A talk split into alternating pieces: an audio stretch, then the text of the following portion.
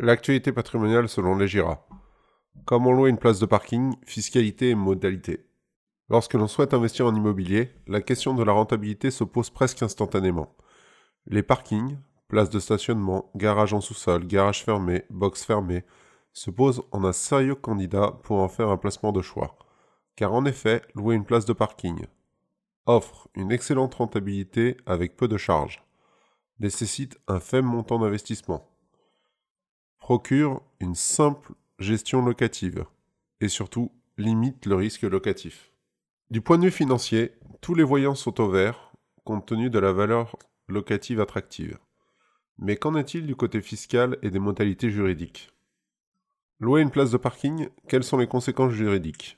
Pour pouvoir vous répondre, il faut voir dans quel contexte se fait la location. Les règles applicables à la location d'une place de parking diffèrent selon qu'il est loué comme accessoire ou séparément d'un logement. La location sous forme d'annexe ou accessoire à un logement. Si vous louez une place de parking dans le cadre d'une annexe à un logement que vous louez, la location du parking se trouve soumise aux règles applicables du bail de logement dont elle constitue une annexe. Il s'agit notamment des règles relatives à la durée du bail, l'indexation du prix des loyers, la sous-location, les conditions de résiliation du bail, le bail principal l'emporte sur la seconde location afin de sécuriser au maximum le locataire. Ce double bail et son loyer global, logement plus parking, est soumis aux règles d'encadrement et de plafonnement des loyers si le bien se situe dans une commune concernée. La place de parking est louée séparément. Si vous souhaitez louer une place de parking seule, ce type de location relève des règles applicables au contrat de louage de choses prévues aux articles 1709 et suivants du Code civil. Les règles concernant cet article sont très différentes du bail de location traditionnel.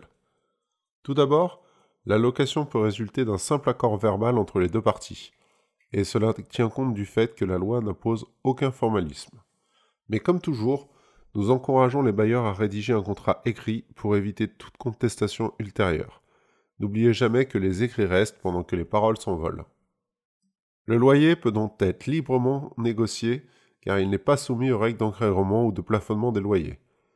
Et ceci est vrai même si le parking se trouve dans une zone où les loyers sont encadrés. A minima, le contrat de location doit préciser le montant du loyer et ses conditions de révision.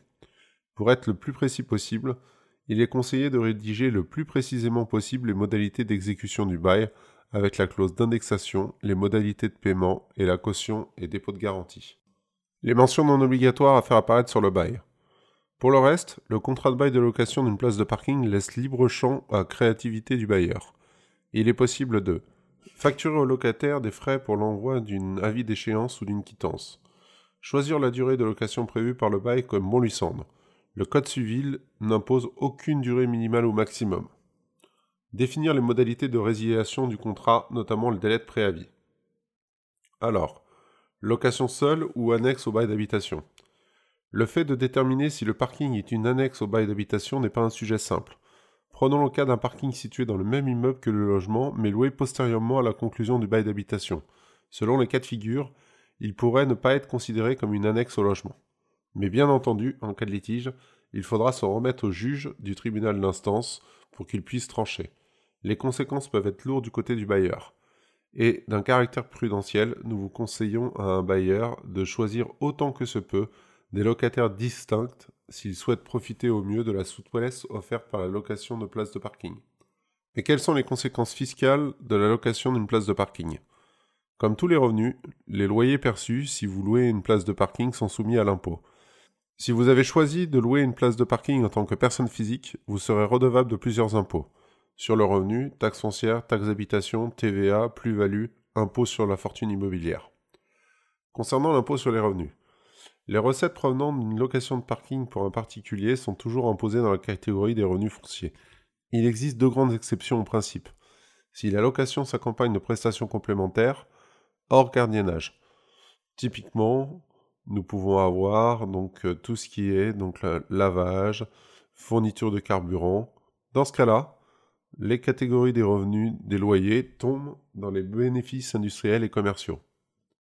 Le second cas est lorsque la place de parking est considérée comme une annexe à une location meublée. Dans ce cas-là, nous sommes également face à des bénéfices industriels et commerciaux. Pour ce qui est de la taxe foncière, Le propriétaire d'un parking d'une propriété bâtie, y compris pour les places de parking souterrain dont la structure ne lui appartient pas, est soumis à la taxe foncière. Côté taxe d'habitation. Prenons le cas d'un parking qui est loué pour comprendre comment fonctionne l'imposition à la taxe d'habitation. En cas d'absence de locataire, ce sera le propriétaire du bien qui sera imposable dans les mêmes conditions. Le locataire du parking sera redevable de la taxe d'habitation si le parking est réservé à son usage privatif et qu'il est situé à proximité de son habitation. Du côté de la TVA, contrairement à une location d'habitation, le régime légal de la location d'un parking est tout être soumis à la TVA. Il existe seulement deux cas d'exonération possibles. La location du parking est étroitement liée à la location d'un logement, et cette dernière n'est pas soumise à la TVA, ou alors le bailleur perçoit un loyer hors TVA n'excédant pas un plafond annuel de 32 200 euros. Côté des plus-values. Les ventes de places de parking sont imposables au titre du régime des plus-values immobilières des particuliers. La cession sera totalement exonérée si le prix de vente n'excède pas les 15 000 euros, quel que soit le montant des plus-values. Alifi. Les places de parking détenues par une personne physique rentrent dans le champ d'application de l'impôt sur la fortune immobilière. Il faudra donc en déclarer la valeur auprès de l'administration fiscale si votre patrimoine immobilier dépasse 1,3 million en valeur vénale. En fonction des abattements à votre disposition, vous pouvez ne pas être imposable au titre de l'IFI.